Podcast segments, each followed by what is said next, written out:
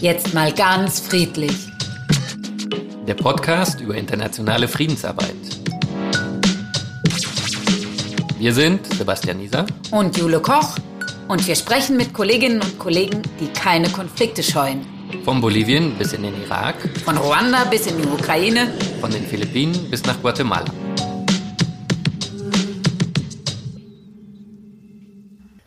Ja, herzlich willkommen. Herzlich willkommen zur neuen Folge von Jetzt mal ganz friedlich. Zu einer neuen Folge und einer wieder einmal ganz besonderen Folge. Nein, diesmal ist es eine ganz besondere Folge für mich. Es geht nämlich heute Weil? um Kolumbien. Kolumbien. Und warum ist das besonders für dich? Ja, es ist mein Einstiegsland in Lateinamerika sozusagen. In meiner langjährigen Erfahrung äh, war es das erste Land, wo ich dauerhaft geblieben und ein bisschen gearbeitet habe.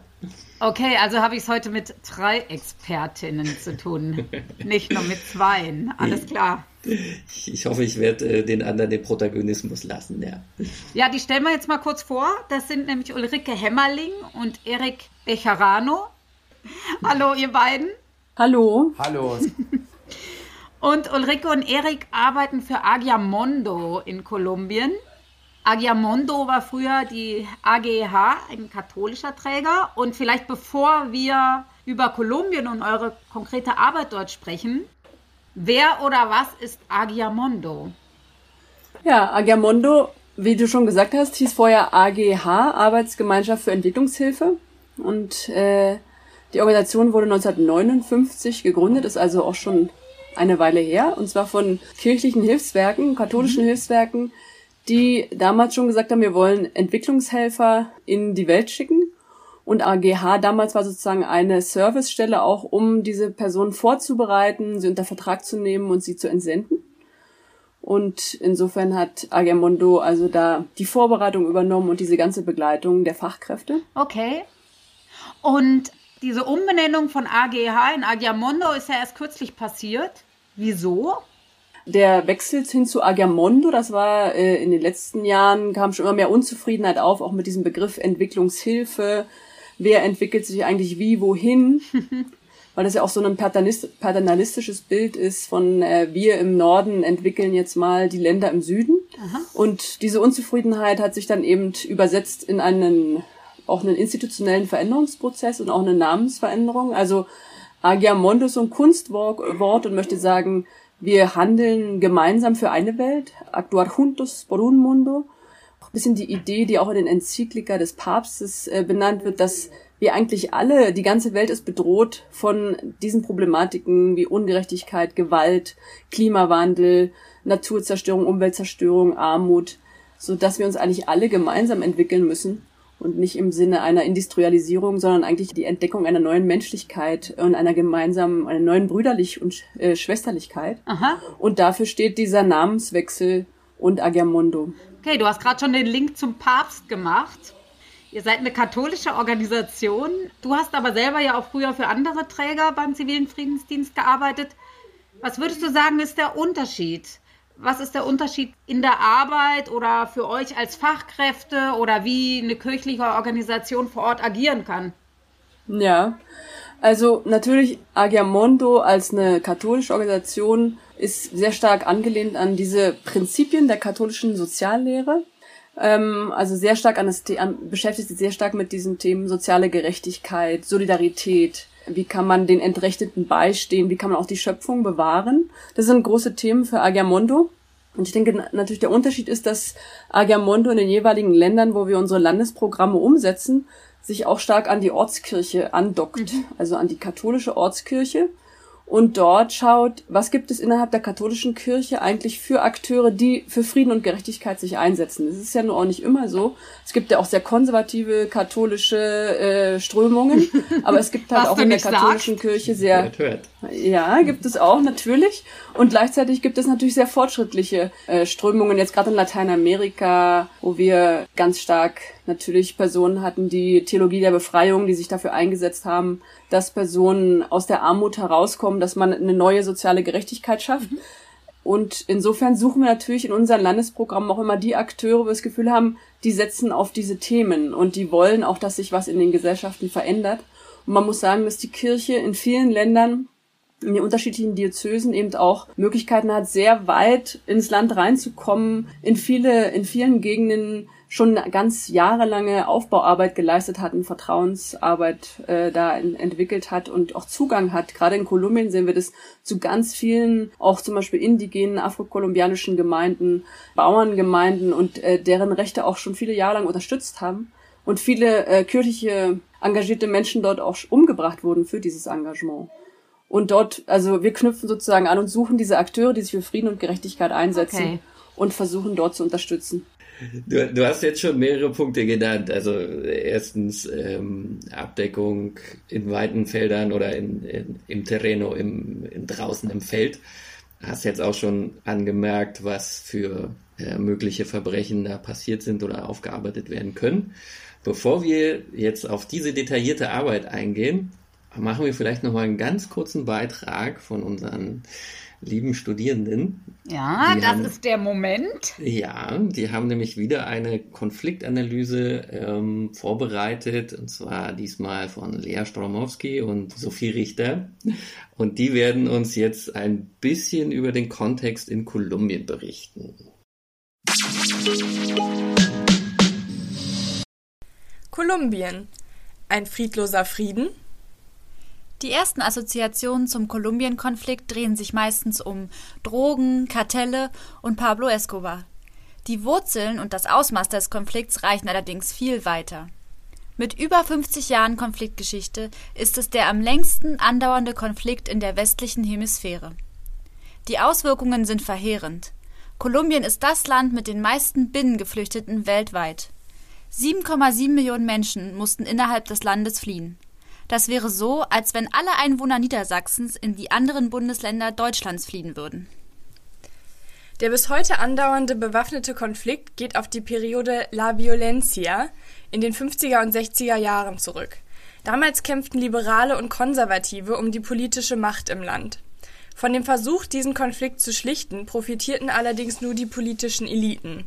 Breite Teile der Bevölkerung blieben von politischer Mitbestimmung und wirtschaftlicher Entwicklung ausgeschlossen. Daher gründeten sich bewaffnete marxistische Gruppierungen vor allem in den marginalisierten ländlichen Regionen. Die bekannteste bewaffnete Guerilla-Gruppe ist die FARC, die Revolutionären Streitkräfte Kolumbiens. Neben diesem primären Konfliktakteur etablierten sich zahlreiche weitere Guerilla-Gruppierungen, wie zum Beispiel die Nationale Befreiungsarmee ELN. Die ELN sind bis heute aktiv und gründeten sich aus urbanen Intellektuellen und Studierenden.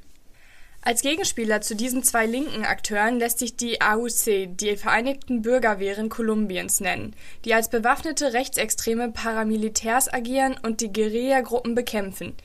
Die EU und die USA sahen diese als Terrororganisation.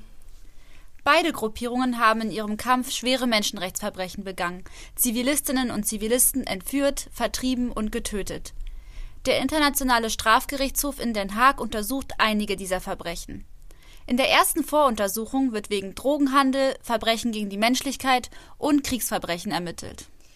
Neben diesen bewaffneten Gruppen hat allerdings auch die kolumbianische Armee schwere Menschenrechtsverletzungen begangen. Durch die enge Kooperation mit den Paramilitärs haben sie deren gezielte Morde und Massaker erst möglich gemacht. Die Armee und die kolumbianische Regierung sind deshalb ein weiterer primärer Akteur im Konflikt. Das politische System ist sehr stark von der Exekutive und einem ungerechten Wahlsystem bestimmt. Die Schere zwischen Arm und Reich ist eine der größten in Lateinamerika. Vom Einkommen hängen auch die Einflussmöglichkeiten auf Politik und Justiz ab. Außerdem fehlt dem Staat bis heute das Gewaltmonopol über das gesamte Land. Offiziell löste sich die AOC nach einem Friedensabkommen mit der Regierung 2006 auf. Dieser Prozess wurde aber nie vollendet. Zu großen Teilen fand eine Wiederbewaffnung der Kräfte statt, die auch heute noch, vor allem auf lokaler Ebene, staatliche Institutionen beeinflussen. Als bewaffnete Gruppierungen sind sie vor allem ein Sicherheitsrisiko für ehemalige Guerillakämpferinnen und Kämpfer, Menschenrechts- und Umweltaktivistinnen und Aktivisten, auf die immer wieder Anschläge verübt werden. Ein essentieller sekundärer Konfliktakteur sind die USA. Als ein Verbündeter der kolumbianischen Regierung hatte die USA zunächst ein Interesse daran, die linken Gruppierungen in ihrer Einflusssphäre zu bekämpfen. Nach dem Ende des Kalten Krieges waren die USA vor allem daran interessiert, den Drogenhandel an seinen Grenzen zu bekämpfen. Sie unterstützten Kolumbiens Armee bei ihrer repressiven Drogenbekämpfungsstrategie, unter anderem bei der Vernichtung der Coca-Plantagen. Dies stellt ein fundamentales Dilemma dar. Die Coca-Plantagen sind eine Haupteinnahmequelle der ländlichen Bevölkerung. Deren Vernichtung führte zu steigender Unsicherheit, Ungleichheit und Armut. Bis heute ist der Drogenhandel eines der Hauptprobleme des Landes. Dessen Ursache liegt allerdings nicht in Kolumbien, sondern in Europa und den USA. Denn dies sind die Hauptabnehmer und Konsumenten des Kokains. 2016 schloss die kolumbianische Regierung ein offizielles Friedensabkommen mit den FARC ab. Das bedeutet allerdings nicht, dass der längste Konflikt der westlichen Hemisphäre zu einem friedlichen Ende gekommen ist. Bis heute fehlt ein Friedensabkommen mit der ELN und auch das bestehende Abkommen mit den FARC ist in Gefahr. Einzelne FARC-Kämpfer haben sich wieder bewaffnet, da sie der Regierung vorwerfen, ihren Teil des Abkommens nicht zu erfüllen. Es fehlt an Reintegrationsprogrammen und Sicherheit für diejenigen, die ihre Waffen niedergelegt haben. Die strukturellen Probleme bleiben weiterhin bestehen. Kolumbien fehlt bis heute die Kontrolle über das gesamte Staatsgebiet, und der Staat kann demnach nicht für die Sicherheit seiner Bürgerinnen und Bürger sorgen. Daneben fehlt es vor allem an politischer Mitbestimmung und sozialer Gerechtigkeit für die gesamte Bevölkerung und ganz besonders für marginalisierte Gruppen, wie den Indigenen und Afrokolumbianerinnen und Kolumbianern. In den ländlichen Regionen leben die Menschen weiterhin in Armut. Gewalttätige Auseinandersetzungen und soziale Unruhen bestimmen das Leben und das Geschäft mit den Drogen bleibt für viele eine ausweglose Einbahnstraße.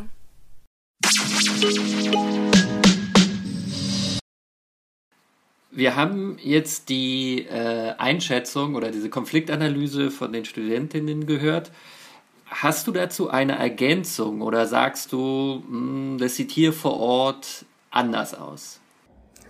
Mm, nein, das sieht hier, das war gut, nur brauchen mehr Daten, wir brauchen mehr Zeit, wo äh, ganz genau äh, wissen, was passiert in Kolumbien. Ich glaube, äh, Gewalt ist ein riesiges Thema, sehr komplex und können wir nicht nur reden, äh, nur 50, 60er Jahre vor. Ich glaube, die Gewalt in Kolumbien kommt vor 200 Jahren vorher. Ne? Okay. Warum sagst du, die Gewalt ist 200 oder noch länger. Wo, wo kommt diese Gewalt her? Äh, die Studenten sagen ja genau, es ist in, in 50er Jahre, im 20. Jahrhundert, diese, diese Diskussion und diese Zwei-Partei, Liberale und Konservativpartei. Aber vorher waren noch Konflikte mit Bauern, mit Indigenen und auch die Gewalt im 90er Jahrhundert in, in, in der Kolonisation in Kolumbien und äh, zum Beispiel im 19. Jahrhundert war mehr als 70 Konflikte in, in, in, in 19. Jahrhundert. Soziale Konflikt, ethnische Konflikt, mhm. äh, auch für Macht und Power, Interesse in der Region, Wirtschaft, Ökonomik, äh, Wirtschaft, äh, Interesse und so weiter. Das sind viele verschiedene Faktoren. Also es gibt schon so verschiedene Ausprägungen von struktureller Gewalt. Genau, von Sprudel. Und die sich genau. dann so ein bisschen in diesem Konflikt jetzt im 20. Jahrhundert zugespitzt haben. Ja. Okay. Und äh, was sagst du zu den einzelnen Akteuren? Es wurde ja gesprochen von den Guerillas, von den Paramilitars, von der äh, Gewalt des Staates. Ähm, sind diese Akteure zutreffend herausgearbeitet oder siehst du da noch äh, andere auf jeden Fall, also von Anfang, von Anfang die, diese Geschichte, Sie sagen, der Paramilitär kämpfen gegen die Guerilla und der, der, der extreme Link in Kolumbien. Aber die paramilitäre Gruppen auf jeden Fall in Kolumbien haben eine Beziehung mit der, nicht die ganze Regierung, aber sie, aber ja von, von der Armee, kolumbianische Armee oder andere Sektoren, Privatsektoren zum Beispiel, Unternehmer oder große Firmen haben Interesse in der Territorium, Wirtschaft Interesse und dann äh, es gibt viele Skandale über Thema äh, Beziehungen zwischen Paramilitär und Politiker zum Beispiel in vielen Regionen und auch Beziehungen zwischen äh, kolumbianischer Armee und Paramilitär auch in Regionen. Das heißt Phänomen Connivencia auf Spanisch, Connivencia. Das ist so. Das heißt, äh, es gibt auch eine enge Verflechtung von zumindest äh, den Gewaltakteuren, den illegalen Gewaltakteuren, den Paramilitärs und äh, dem Staat in weiten Teilen oder in, in einigen Regionen. Aber Erik, also du bist ja in Kolumbien geboren, hast da sozusagen einen Vorsprung. Aber für viele der Fachkräfte, die, die kommen, ist es jetzt auch ein total unübersichtliches äh, Gemengelage, ne? Wenn man jetzt mal nur mal guckt, so zum Beispiel paramilitärische Gruppen, ne? Also da gibt es sozusagen ganz viele unterschiedliche Gruppierungen, jetzt Paramilitärs, aber auch Guerillas in den unterschiedlichen Regionen Kolumbiens. Man muss sich Kolumbien ja auch sehr groß vorstellen. Und jede Region hat nochmal eine eigene Geschichte. Und in jeder Region gibt's eigene auch politische und gerade auch wirtschaftliche Interessen. So, ne? Sei es jetzt, äh, ob es jetzt um die Bananenplantagen geht oder die Ölpalmen oder den Kokaanbau oder die Goldabbau. Das heißt, überall gibt es unterschiedliche Gruppen, die versuchen sich da äh, die, die Vorherrschaft streitig zu machen. Und wenn man jetzt auch in der Friedensarbeit arbeitet oder auch alle anderen, die versuchen, sich in Kolumbien zu bewegen, also auch natürlich die Bewohner, ständig gibt es neue Gruppen, die auch aus dem Boden schießen. Das ist ja vielleicht auch gerade jetzt nach dem Friedensvertrag äh, so schwierig, dass die FARC aus vielen Gebieten rausgegangen ist und das jetzt neu besetzt wird, auch von vielen neuen Gruppen, die sich dann Los Rastrojos nennen oder wie auch immer, äh, Los Pachencas oder äh, also ständig gibt's neue Gruppen und das ist für die Bevölkerung so schwierig, weil sie sozusagen immer auch dazwischen geraten, zwischen diese Kämpfe der unterschiedlichen Guerillas und Paramilitares oder auch einfach äh, illegales, äh, wie heißt es, organisierte Kriminalität und unterschiedliche Banden. Ne? Vielleicht würde ich das mal äh, aufgreifen äh, du hast gesagt, es ist eine große Unübersichtlichkeit an ganz vielen verschiedenen Gruppen auf nationaler Ebene, regional, diese, jene, dass es schon für die Bevölkerung schwierig ist, sich da zu orientieren und nicht zwischen die Fronten zu geraten. Wie macht ihr das als ZFD von Agiamondo in Kolumbien? Ihr arbeitet ja zu dem bewaffneten Konflikt allgemein oder zum Friedensprozess, aber was genau sind da eure Themen? Ja, ich glaube, das Wichtige ist, um nochmal zu der Arbeitsweise zu sagen, wie wir vorgehen, ist, wir haben Partner in Kolumbien, die wir ähm, zu Rate ziehen, wenn es um die strategische Ausrichtung des Programms geht. Mhm. Also wir haben zum Beispiel 2017 eine neue Strategie für die Agiamondo ausgerichtet, für den neuen Antrag für den äh, für das BMZ, für den zivilen Friedensdienst und haben dann auch die Partner mit einbezogen, mit denen gemeinsam geguckt, wo geht's denn hin? Welches sind denn die wichtigsten äh, Grundproblematiken, wo wir vielleicht äh, dran gehen sollten? Und dann haben wir geschaut, welche Partner im kirchlichen als auch im zivilgesellschaftlichen Bereich arbeiten zu, denn zu diesen wichtigen Themen und passen zu uns und haben auch Interesse mit uns zusammenzuarbeiten. Bei uns sind so, werden sozusagen die Fachkräfte Teil der Partner, die Vorgesetzten von ihnen sind die Direktoren der Partner und wir stützen uns natürlich ganz stark auch auf die Analysen der Partner. Was weiß ich, wenn wir jetzt zum Beispiel in der Pazifikregion arbeiten, dann gucken wir mit denen gemeinsam, wie analysieren sie denn den Kontext und wo, wo sehen sie sozusagen jetzt die wichtigsten Akteure, was sind für sie Ansatzpunkte und das unterstützen wir. Wir haben sozusagen nicht unsere eigene Analyse, Aha. sondern wir, wir hängen uns da sozusagen an unsere Partner ganz stark ran. Das ist natürlich für uns ganz wichtig. So. Und was ist da 2017 bei dieser gemeinsamen Analyse an Schwerpunkten herausgekommen? Ja, also wir haben damals drei Schwerpunkte festgelegt. Ähm, wir haben gesagt, wir wollen einerseits zu Land-, Umwelt- und Ressourcenkonflikten arbeiten. Ähm, dann, das ist das erste Thema. Das zweite Thema heißt Umgang mit gewaltbelasteter Vergangenheit und Gegenwart. Also da ist sozusagen der ganze Themenkomplex, den man vielleicht Transitional Justice nennen könnte, Wahrheit, Gerechtigkeit, Aufarbeitung, ähm, Entschädigung und auch Nichtwiederholung damit dabei. Aber man, man darf eben auch nicht aus dem Blick verlieren, der Friedensvertrag hat nicht Frieden gebracht, sondern es ist sozusagen ein langes mhm. Ringen um Frieden und die Gewalt hält an. Das heißt, wir müssen uns auch mit der Gewalt in der Gegenwart beschäftigen und zum Beispiel so Menschenrechtsbeobachtungen machen, gucken, was gerade im Moment an aktuellen Menschenrechtsverletzungen passiert. Das mhm. ist das zweite Thema. Und das dritte Thema ist die Förderung der Friedenskultur, also die Hoffnung, dass man diese Gewaltkultur Stück für Stück, dass sich da eine Transformation ergibt hin zu einem friedlicheren Zusammenleben. Das sind unsere drei Themenschwerpunkte, die wir benannt haben. Und wir haben, das ist vielleicht nochmal wichtig zu sagen, äh, wir haben 20 Fachkräfte. Das ist also das größte äh, ZFD-Programm weltweit. Nicht nur für Agermundo, sondern von allen Trägern, was wir hier in Kolumbien aufgebaut mhm. haben. Und das ähm, heißt, wir haben eben auch eine große Partnerdiversität. Nicht nur kirchliche Partner, sondern eben auch Menschenrechtsorganisationen, zivilgesellschaftliche Partner oder auch indigene Organisationen. Das ist eine gute Mischung. Ja, klingt sehr umfangreich. Wenn wir mit Erik gleich noch, gehen wir ja nochmal in diesen zweiten Bereich, den du eben benannt hast, Umgang mit gewaltbelasteter Vergangenheit und Gegenwart und Aufarbeitung des Konflikts. Die anderen beiden Bereiche, also Land, Umwelt und Ressourcenkonflikte, und der dritte, Förderung einer Friedenskultur. Kannst du dafür beides mal ein, ein kurzes, kleines Beispiel umreißen von einem Projekt? Also bei Land-, Umwelt- und Ressourcenkonflikten war zum Beispiel ein sehr spannendes Projekt, das haben wir inzwischen abgeschlossen. Aber da ging es um eine Kohlemine, einen Kohleabbau, Steinkohle in der Guajira. Das ist eine Region in der Karibik von Kolumbien. Das ist eine große Kohlemine und auch ein großer Teil dieser Kohle geht nach Steinkohle geht nach Deutschland.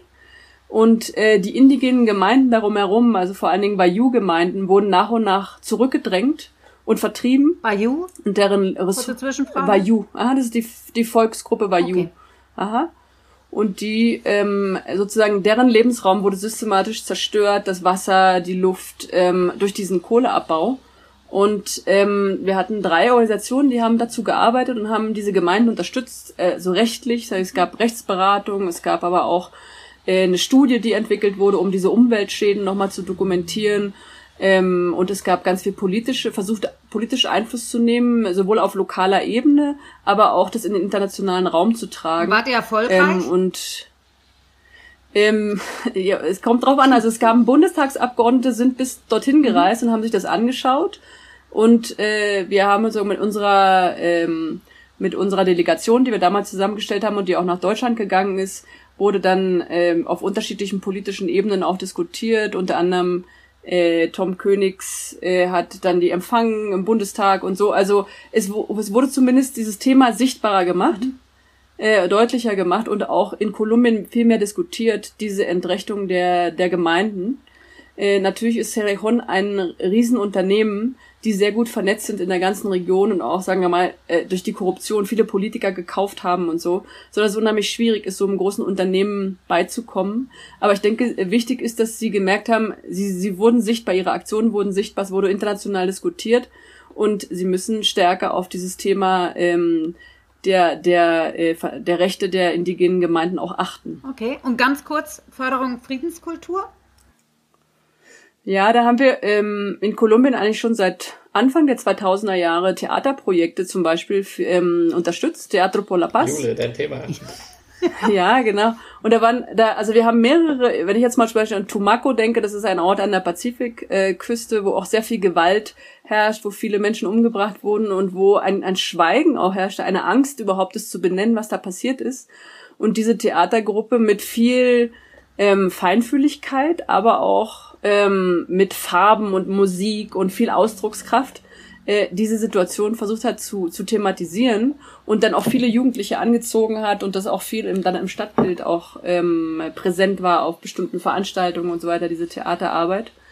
Ähm, und das machen wir im Moment auch noch in Kukuta, wir haben es auch in Kibdo gemacht. Also wir sehen Theaterarbeit wirklich eine wichtige Arbeit, weil die Leute, die das Gefühl haben, sie haben keine Möglichkeiten zu agieren, sie sind entrechtet, auf der Bühne sind sie auf einmal wieder zu Akteuren, werden mhm. sie zu Akteuren und können ihr eigenes Schicksal in die Hand nehmen. Und da haben wir das Gefühl, da passiert wirklich auch viel Transformation der Leute, die da teilnehmen, dass sie sozusagen sich wieder als, als Menschen wahrnehmen, die ihr eigenes Schicksal gestalten können. Mhm. Vielleicht noch eine letzte Frage. Du hast ja eben gesagt, das größte ZFD-Programm weltweit. Du bist die Koordinatorin, haben wir übrigens noch gar nicht erwähnt. Wie sehr schaffst du es dann? Koordinatorin Guatemala. Ne? Auch ein Export genau. aus Guatemala, genau.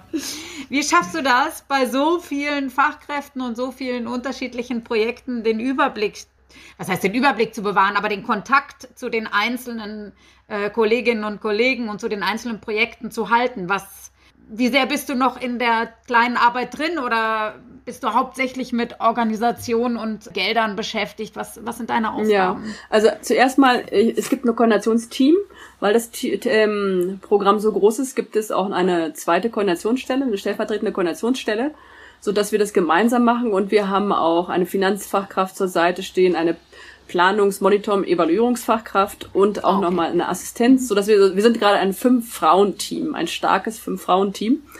Und das hilft natürlich enorm, äh, das Programm umzusetzen. Und wir versuchen eine gute Mischung zu finden. Wir haben unheimlich viel Verwaltungstechnisches zu erledigen, organisatorisches, strategisches, politisches, was auch immer. Mhm. Aber natürlich geht es auch gerade darum, äh, zu allen Projekten zu reisen und das macht unsere Arbeit so aufwendig und mhm. äh, also wir, wir versuchen wirklich bei Planungsworkshops, Monitoringsworkshops dabei zu sein, mitzubekommen, was passiert an Aktivitäten, vielleicht auch mal Aktivitäten zu besuchen und da sozusagen da so eine Rundumbegleitung zu machen. Auch das Thema Sicherheit, da kann Erik noch was zu sagen. Da haben wir natürlich in Kolumbien viele Herausforderungen und äh, haben da auch jetzt einen externen Consultant, der uns hilft, sodass wir versuchen dann auch was anzubieten, wenn zum Beispiel Morddrohungen eingehen oder wenn es, äh, ja, also die Sicherheitssituation sich sehr mh, mm, verschlechtert, dass wir dann auch, auch ein bisschen beraten und begleiten können. Ja, also es, es braucht viel, viel, wie soll ich sagen? es ist ein sehr aufwendiger Job mit wenig Freizeit, sagen wir mal so. das glaube ich sofort. Der dir aber trotzdem doch äh, Zeit lässt oder Zeit lassen muss für deine Familie, richtig? Du bist ja mit. Genau, das, das versuchen wir hinzukriegen, dass wir da, an den Wochenenden, dass ich dann auch eher natürlich für die Familie ansprechbar bin. Ich habe zwei Kinder, äh, die auch noch hier zur Schule gehen. Mein Mann ist Kolumbianer und hat auch eine kolumbianische Familie hier natürlich, so dass wir da auch immer wieder mal eingebunden sind und deswegen versuche ich das zumindest die Wochenenden mit freizuhalten. Und vor Corona sind wir aber unheimlich viel gereist, da waren wir ganz oft morgens um vier am Flughafen und dann ging es nach Arauca oder nach Cali oder nach Riohacha oder nach Tubaco oder nach Quibdó oder nach Guapi und dann, das heißt, da sind wir unheimlich viel umhergekommen. Am Flughafen, Mensch. Thema Umweltkonflikte. Ja, da hat Corona uns jetzt dann neue äh, Chancen eröffnet, weil wir nicht mehr so viel reisen können. Aber ihr müsst euch das so vorstellen, dass in Kolumbien, wenn ich jetzt da in einen Bus steige, um nach Guapi zu fahren, dann brauche ich wahrscheinlich, Erik, wie lange brauche ich, um da anzukommen? Äh, äh, erstmal ist überhaupt kein Bus nach Guapi, weil irgendwann geht's nur noch mit dem Booten weiter, so.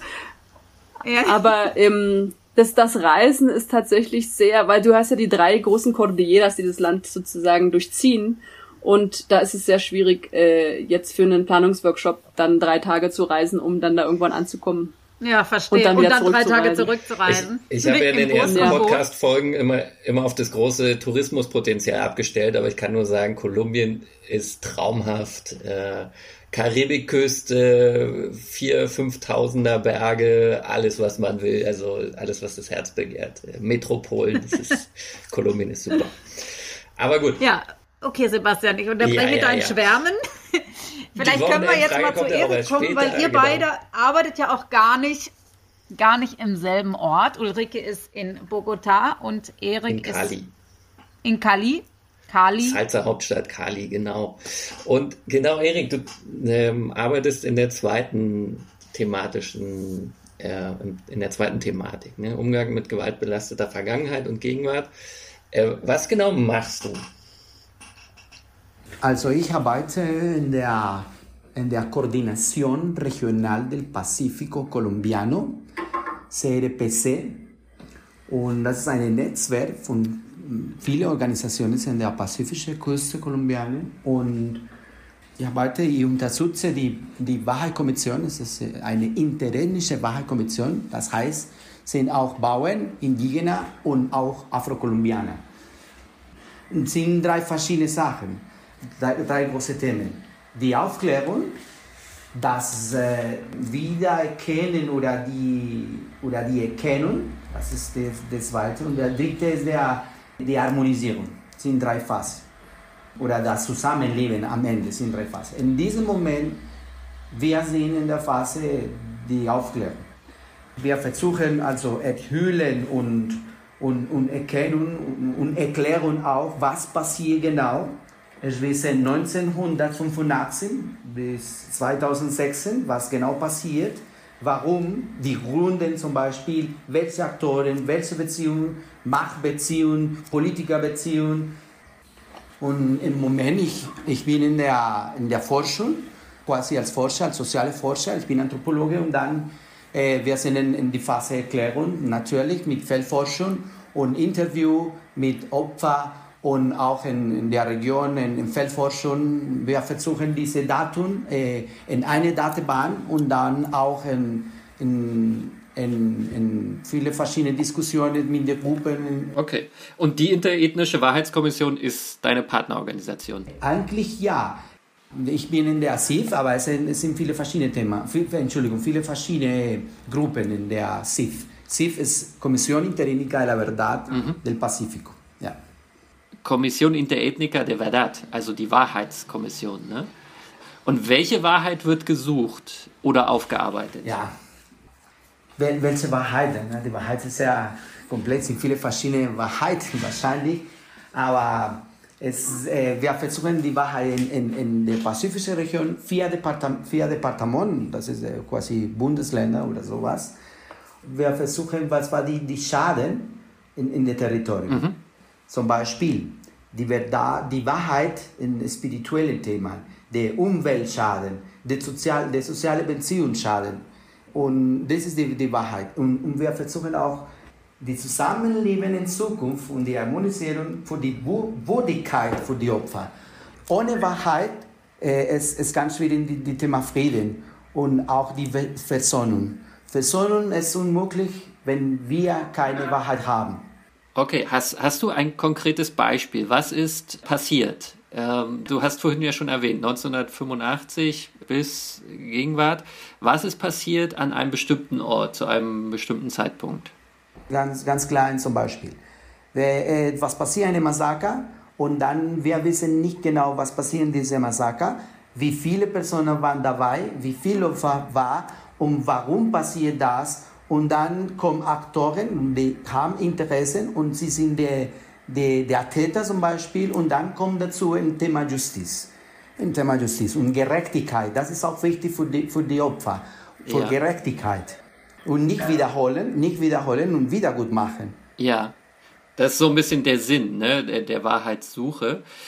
Erik, darf ich da vielleicht mal mal eingreifen, weil ich glaube, ein, ein Beispiel, was viele Menschen also bewegt hier in Kolumbien und was ja auch ein Thema von der Interethnischen Wahrheitskommission ist, ist das Massaker von Bojaya, wo 2002 ein kleines Dorf an der Pazifikregion unter Beschuss geriet zwischen FARC und äh, Paramilitärs und die FARC dann dort einen Bombenzylinder auf die Kirche geschossen hat. Also die hat geschossen und es ist in, die, in der Kirche gelandet und da waren viele Menschen, hatten sich dort versammelt, weil sie Angst hatten in diesen Gefechten, dass sie da zu Schaden kommen.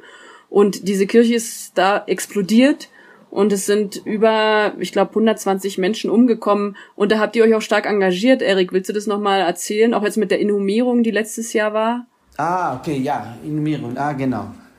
Äh, manche sind verschwunden und die, und die, also die die, die Opfer, die Familien von den Opfern war ein langer Prozess und, und, und für die spirituelle Sachen, für die kulturelle Sachen in der Region ist wichtig, äh, diese Ende zu machen, ein Zirkel zu Ende machen. Das ist auch wichtig. Nicht? Und dann auch für die Harmonisierung und der Versöhnung. Wenn dann ist es nicht möglich. Die Leute und die Menschen denken die ganze Zeit, um was passiert mit, mit, mit, mit meine, zum Beispiel mit, mein, mit meinem Sohn, mit meinem Vater, mit meiner Tochter, mit meinem Bruder, wo sind, äh, warum passiert. Und, und Anfang die, diese, diese komplexe Prozess äh, von Versöhnung und die Frieden in Kolumbien, natürlich. Hm. Ja, es heißt, es ist auch eine gewisse Suche nach Verantwortlichen, genau. ne? die oder die Täter. Genau. Ist dann diese Wahrheitssuche oder Wahrheitsbearbeitung mündet die dann auch in Prozessen oder ist es ähm, mehr auch so intern für die Gemeinden einfach so eine Reflexion und, und einfach dieses Abschließen, wie du es gerade erwähnt hast? Klar, eine, eine Sache klar, eine Sache ganz wichtig ist intern in der, von der Gemeinde, von den Leuten, von den für die Opfer oder familiären Opfer auch, aber auch im, im Justizsystem ist auch wichtig. Dann kommen Prozesse und dann kommt die Verantwortlichkeit für die Personen, die sind noch in Kolumbien zum Beispiel und kommen mhm. Prozesse. Das ist auch wichtig ne? für die Reparation, mhm. ne? für die mhm. Reparation, Opferreparation. Äh, und dann und auch und die, die Regierung muss sagen, auf offiziell, wer war die Verantwortliche und mhm. warum passiert das. Das ist auch wichtig für die Geschichte in Kolumbien, ah. für das Thema äh, Memoria, äh, Gedächtnis.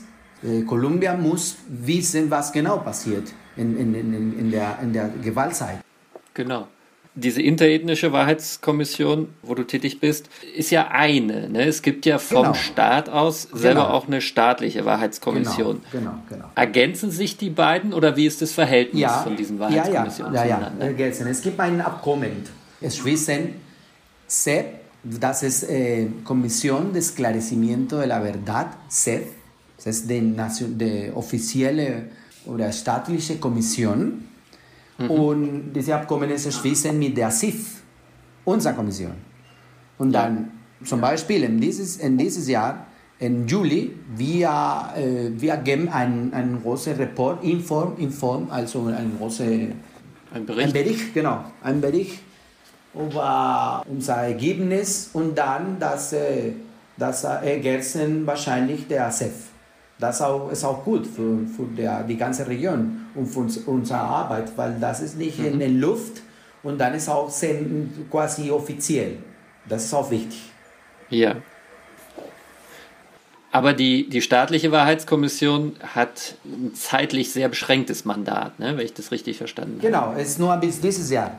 Dann ist Ende. Nur bis nur dieses, dieses Jahr. Jahr. Und okay. dann, es gibt, es gibt äh, andere Sachen, dass das in der Justizsystem im Thema, Thema Gewalt in Kolumbien, aber unsere Kommission äh, bleibt noch ein bisschen länger, weil wir haben äh, gedacht und wir haben gesehen, dass es unmöglich in, in, in, in zu Kurzzeit und zu weniger Ressourcen die Wahrheit in Kolumbien zu finden.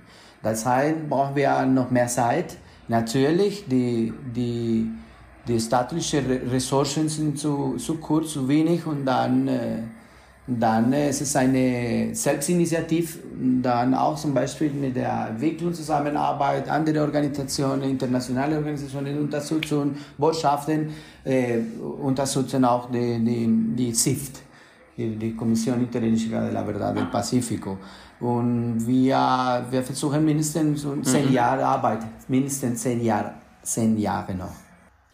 Vielleicht auch nochmal zur Ergänzung. Also die staatliche Wahrheitskommission hat eigentlich nur, oder sagen wir mal, die in den Friedensverträgen fest, Verträgen festgelegte Wahrheitskommission CEF hat eigentlich nur drei bis vier Jahre bekommen und müssen für ganz Kolumbien äh, versuchen jetzt herauszufinden, was ist da eigentlich passiert in diesen ganzen letzten Jahren und müssen auch sozusagen Region für Region gucken und auch die unterschiedlichen Akteure mit einbeziehen. Also was ist denn die Wahrheit zum Beispiel von den Leuten, die, ähm, wie heißt es auf Deutsch, die ähm, Empresas haben? Das könnte mir mal helfen. Wirtschaft von dem Wirtschafts, genau, Unternehmer und wirtschaftlicher Sektor. Was ist die Wahrheit der Armee, der, der staatlichen Armee? Was ist die Wahrheit der Gemeinden, was ist die Wahrheit der Polizei. Ähm, also da gibt's der Kirche, da gibt's ganz unterschiedliche Akteure, die einbezogen werden. Und an der Pazifikregion, wo es jetzt schon seit langen Jahren eben auch diese diesen Zusammenschluss gibt von kirchlichen und auch von ähm, indigenen afrokolumbianischen Organisationen, die sich da für die Menschenrechtssituation einsetzen und auch schon lange vor den Friedensverträgen Menschenrechtsbeobachtungen gemacht haben und, und auch veröffentlicht haben, was da passiert ist und dafür auch unter Beschuss geraten sind, haben gesagt, wir wollen aber für die Pazifikregion nochmal speziell eine Kommission, die machen wir selber, weil wir haben sozusagen Zugang zu unseren Gemeinden. Wir kennen die wir, äh, und wir wollen das äh, mit mehr Zeit machen und damit wirklich auch die Stimme vor allen Dingen der Opfer gehört wird. Sie suchen jetzt nicht diese Multiperspektivität, sondern sagen, nee, wir wollen hören, was, was ist den Opfern, was ist den Gemeinden passiert. Und dafür brauchen wir mehr Zeit. Und jetzt nochmal der kurze Schwenk. Was ist deine Rolle jetzt bei der interethnischen Wahrheitskommission? Ja, es ist ein Thema Konzipieren, Thema Begriffen, was genau ist Gewalt, das ist die, das ist die akademische Sache, ne, die Forschungssachen. Und auch äh, Strategie auch in, der Region, äh, was sind die wichtigsten Punkte zu finden, äh, in, in, welche Richtung müssen wir, müssen wir gehen in unserer Forschung, auch unterstützen die anderen Forscher, soziale Forschung. Das mache ich als, als Anthropologe und Historiker. Auch administrative Sachen. Ne? Auch. Okay, und auch der Bericht, der dann eben der, der offiziellen Wahrheitskommission, der SEP, vorgelegt wird. Genau, das muss ich auch. Wir haben ein, ein Team, wir sind äh, fünf zentrale Forscher und zehn äh, lokale Forscher. Die Wahrheiten, von denen wir sprechen, gerade wenn sie auch verantwortliche Täter ausmachen, können ja extrem unbequem sein. Wie gefährlich ist es, in diesem Feld unterwegs zu sein? Gute Frage. Es ist, ja, es ist gefährlich. Im Moment die Situation in Kolumbien ist nicht einfach. Und natürlich, die Wahrheit macht, macht Probleme. Ne? Es ist, es ist, die, die Wahrheit zu finden, äh, ist, ist nicht gut. Ist nicht gut für viele, für, für manche Sektoren in Kolumbien. Und die haben noch Interessen und klar, ist gefährlich. Es ist nicht nur Thema Wahrheit, auch Mobilität in der Region. Müssen wir, also soll, sollen wir nicht so einfach zu fragen, mit in Bevölkerung, was passiert oder Daten zu finden oder Archiv oder recherchiert, ist nicht einfach natürlich. Der Prozess ist langsam, langsam und gefährlich, natürlich weil es gibt noch Konflikt und ja. Aktoren in der Region. Es gibt Kämpfe zwischen Guerilla und Paramilitär und andere äh, illegale Gruppen und, und dann auch äh, Narkohändler und so weiter. Hm. Ist dir oder jemandem aus deinem Team schon mal was passiert? Äh, Im Moment nicht, hm. Zum Glück. Und, aber äh, ein ein Bodywork von, von jemand von der unserer Kommission ist, ist, ist gestorben. Mhm. Ja, ist gestorben, war ein Attentat und dann ist gestorben. Das ist so. Ja. Und natürlich ja. ist immer Bedrohung, ne? Bedrohung, die ganze Zeit. Ne? Bedrohung. Bedrohung. Äh, mit Mails, mit äh, und so weiter. Das ist Bedrohung. Ne? Es ist, äh, es ist also vielleicht wirklich sagen, dass innerhalb der letzten Jahre nach, auch nach der Unterzeichnung des Friedensabkommens dann äh, viele Morde begangen wurden an, wie man in Kolumbien sagt, Líderes Lideresas Sociales, also soziale mhm. Führungspersönlichkeiten, Leute, die sich einsetzen für Menschenrechte, für Umweltrechte, für äh, neue wirtschaftliche Ideen, um von der vom Kokaanbau wegzukommen. Die alle sind in nochmal stärker wieder in den Schusswinkel geraten. Und wir haben, wir haben sozusagen immer eine sukzessive Steigerung dieser Morde gesehen. Und auch jetzt in Corona-Zeiten haben wir gesehen, der Staat zieht sich stärker zurück und die bewaffneten Akteure übernehmen stärker und fangen wieder an, stärker auch Menschen zu bedrohen. Also gerade 2020 war wirklich ein, ein furchtbares Jahr, wo, wo viele auch wieder Massaker begangen wurden und Einzelpersonen erschossen wurden in ihren Wohnungen, auf der Straße. Also äh, es vergeht keine Woche, wo man nicht irgendwo hört, dass irgendjemand umgebracht wurde. Und gerade was Erik gesagt hat, im Januar wurde Lena Palacios, der Sekretär der Interethnischen Wahrheitskommission, äh, mit dem Tode bedroht und musste wirklich innerhalb von weiß nicht, Stunden, ne, Erik, aus seinem Heimatort Quito weg und ist dann nach Cali gereist und ähm, arbeitet jetzt von dort aus. Dann wurde paar Wochen später seine, einer seiner Leibwächter auf offener Straße mit vielen Schüssen umgebracht. Und Erik arbeitet halt ganz eng mit ihm im Team. Deswegen haben wir dann auch ähm, einen Sicherheitsworkshop gemacht, guckt, was, was passiert hier gerade und haben dann gesehen, dass eigentlich in der Sequenz, wenn man jetzt auch schon vom letzten Jahr guckt, unterschiedliche Sicherheitsvorfälle gab, auch eine Entführung von einem Teammitglied, jetzt auch ein Überfall von äh, von einem Haus von einer Teilnehmerin. Das ist jetzt alles innerhalb dieser letzten Monate und ja, sagen wir mal zwölf Monate passiert. Und wo man merkt, es ist wirklich eine, eine, eine sehr bedrohliche Situation für alle, die sich einsetzen für diese Umsetzung der Friedensvereinbarungen. Und ja, damit müssen wir halt auch umgehen.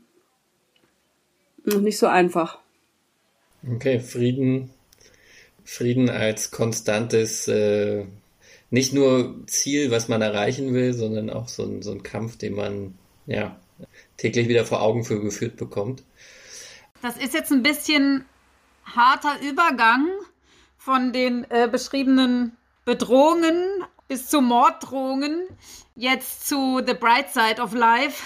Damit kommen wir eigentlich auch zu den letzten drei Fragen. Kannst du ganz knapp beantworten. Was gefällt dir besonders an Kolumbien? Was gefällt mir? Ja, die Menschen, die Menschen. Die Menschen haben, also in Kolumbien sind viele Probleme, aber trotzdem, die Menschen gehen immer vorne und wir brauchen eine Zukunft, sagen die, die Menschen in Kolumbien. Das, ist auch, das gefällt mir so sehr, ne? Das gefällt mir sehr. Punkt. Okay. Punkt 1. Haken dran. Was findest du schwierig? Schwierig. Es gibt noch Krieg. Punkt 2. Haken dran. Und drittens, was machst du an deinen Wochenenden? Genießen. Genießen, auf jeden Fall. mit Menschen natürlich. Das ist die Hauptsache. Super. So knapp hatten wir das noch nie, aber so machen wir das jetzt, glaube ich, immer. Danke dir. In, in einem Wort, in einem Wort. Sehr gerne. Ja, vielen Dank, Erik. So, das war jetzt die, das war die Latte, die Erik vorgelegt hat, Ulrike. Kannst du es auch in einem Wort? Ja, ich, ich, ich bin ganz schlecht in mich kurz fassen. Das kann ich gar nicht. Also, ist mir noch nicht aufgefallen. Das, ja, das kann ich gut dissimulieren. Genau, die erste Frage war ja eigentlich, ähm, was bewegt dich oder was gefällt dir an Kolumbien? Du bist ja auch schon länger da. Ja, also ähm, ich finde Kolumbien ein unheimlich vielfältiges Land. Also man, wie ich vorhin schon mal gesagt habe, man kann sozusagen in alle Himmelsrichtungen fahren und immer wieder ganz verschiedene Landschaften, also auch von dem von der Biodiversität und so äh, sehen, äh, als auch ganz unterschiedliche ähm, Menschen treffen, ne, mit unterschiedlichen Kulturen. Also wenn ich jetzt mal nur vom Bogota aus ausgehe, ne, wenn ich jetzt hier rausfahre in einer Stunde, kann ich in eher so einem nordeuropäischen Paramo landen, wo es kalt ist und eben schon richtig im Hochland und einem die Nase rot friert. Oder ich kann eine Stunde runterfahren und komme dann schon fast ins Tiefland und es wird total heiß und tropisch und die Palmen und äh, die das Swimmingpool und so. Ähm, also hier, es gibt hier alles. So. Ähm, durch diese gro großen Hö Höhenunterschiede hat man halt auch wunderschöne, ja unterschiedliche Regionen und äh, wunderbare Naturerlebnisse Reisen in Kolumbien begeistert einfach. So, ja, das macht totalen Spaß. Und zum Glück ist ja genau das in meinem Job ja auch Teil von meinem Job, so dass ich da sozusagen das, die Pflicht mit der Kür verbinden kann. Das ist schön, Sebas. Jetzt hast du doch noch deinen Tourismusblock hier am Ende. Ja, genau, hier kleine Werbeeinblendung, sehr gut. Ich kann es auch nur empfehlen. Kommt und besucht Kolumbien oder arbeitet in Kolumbien im Menschenrechtssektor. Das ist äh, Ja, wir haben jetzt mehrere Stellen wieder ausgeschrieben gehabt und auch noch aus, stehen auch noch aus. Also insofern. Äh so, Frage 2. Ja, dann kommen wir jetzt aber zu dem schwierigen Punkt. Was, äh, auf, auf Spanisch sagen wir Kitty Cuesta, was ist schwierig für dich in Kolumbien? Ja, also schwierig finde ich die Gewalt und auch so eine Gewalt mit ganz viel Kalkül. Also wenn ich jetzt mal ein Beispiel nennen darf, ne, es gibt ja sozusagen den, den Bau des Hafens, den Ausbau des Hafens in Buenaventura, ähm, eine der größten Häfen in Kolumbien neben, äh, neben äh, Barranquilla. Und da stören viele Gemeinden, viele Menschen, die dort angesiedelt sind in der Region, wo der Hafen ausgebaut werden soll. Und dann wurde eine ganz perfide Strategie der Einschüchterung der Bevölkerung sozusagen entwickelt.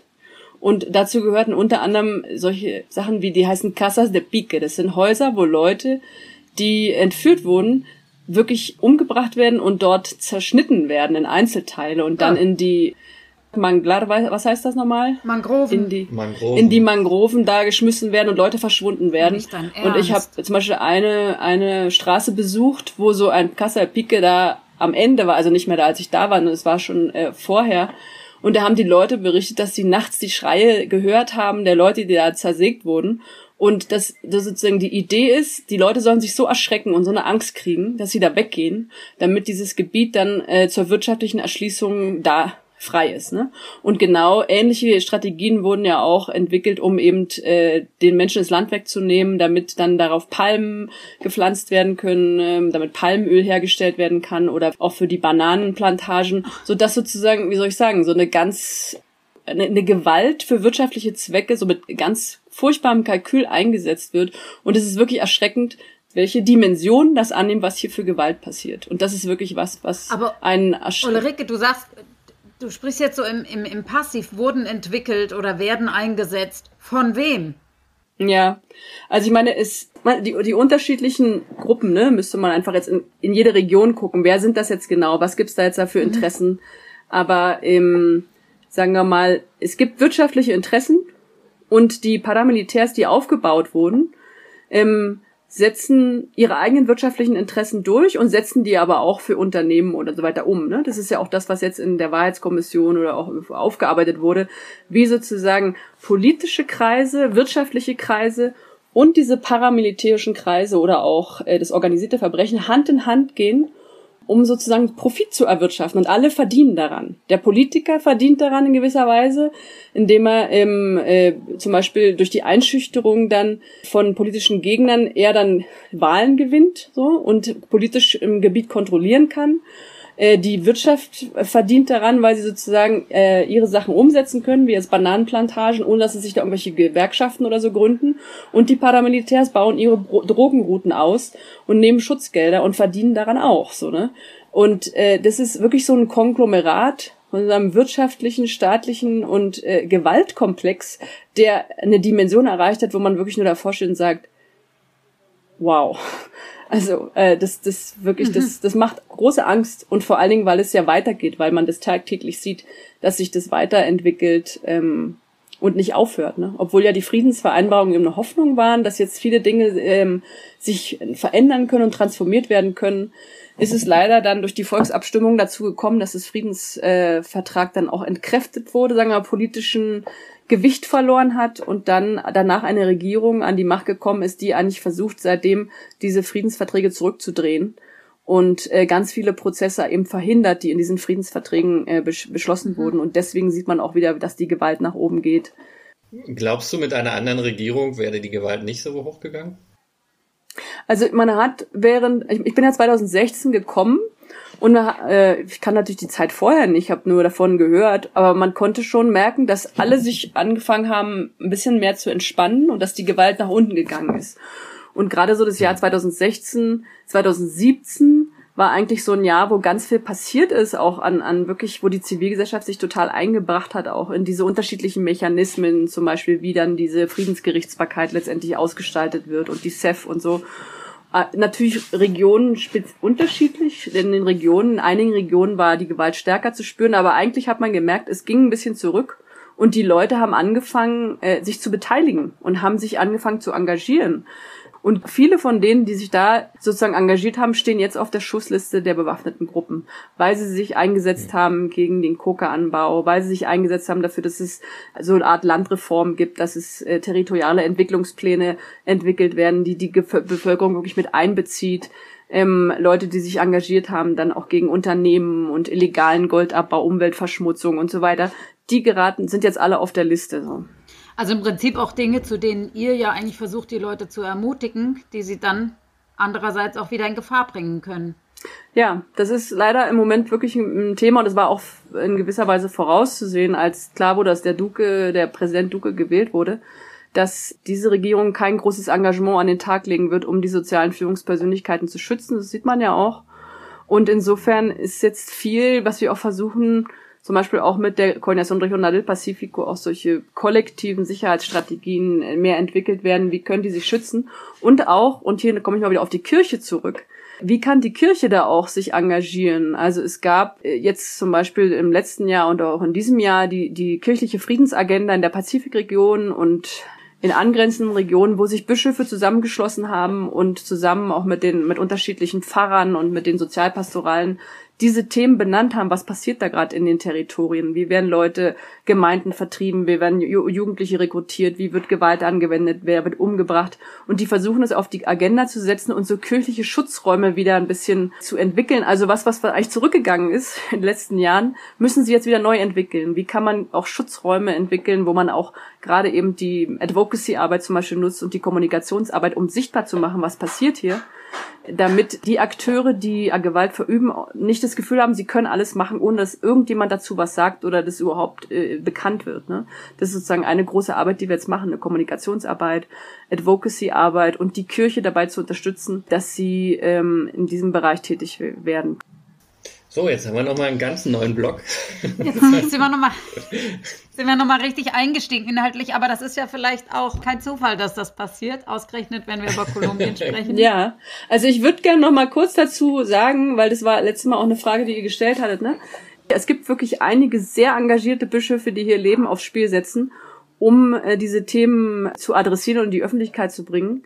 Und ich glaube, gerade für uns jetzt als kirchlicher Träger, und zivilgesellschaftlicher Träger natürlich auch, ist nochmal ein Unterschied zum Beispiel zur GIZ. Wir können mit bestimmten Partnern arbeiten, die, wie soll ich sagen, die sich politisch sehr stark engagieren, wo vielleicht jetzt der staatliche Träger der bilateralen Zusammenarbeit, also sprich die GZ, wesentlich vorsichtiger sein muss. Das, was du jetzt zu den Bischöfen nochmal gesagt hast, das ist ja ein, ein interessanter Aspekt und vielleicht ist das auch gerade jetzt so der Bogen, um das abzuschließen. Wir haben mit der Kirche begonnen und wir enden mit der Kirche in Kolumbien. Halt, aber uns fehlt noch die allerletzte Frage.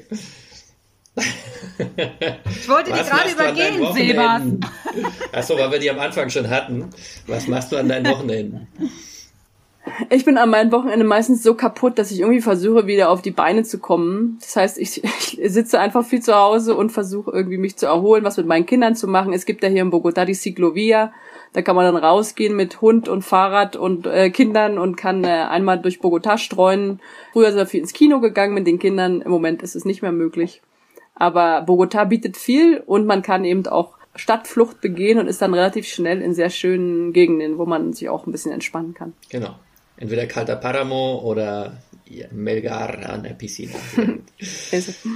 ja, vielen Dank für diese spannenden Einblicke. Vielen Dank. Ja, ich hatte ein bisschen Sorge, ob ich jetzt irgendwie euch genug Interessantes erzählen kann, aber ich glaube, ein bisschen was ist rübergekommen. ja, ich würde mal eher umgekehrt sagen, ihr habt uns zu viel Interessantes nee, erzählt, wir sodass wir auch komplett überzogen haben. Ja. Okay.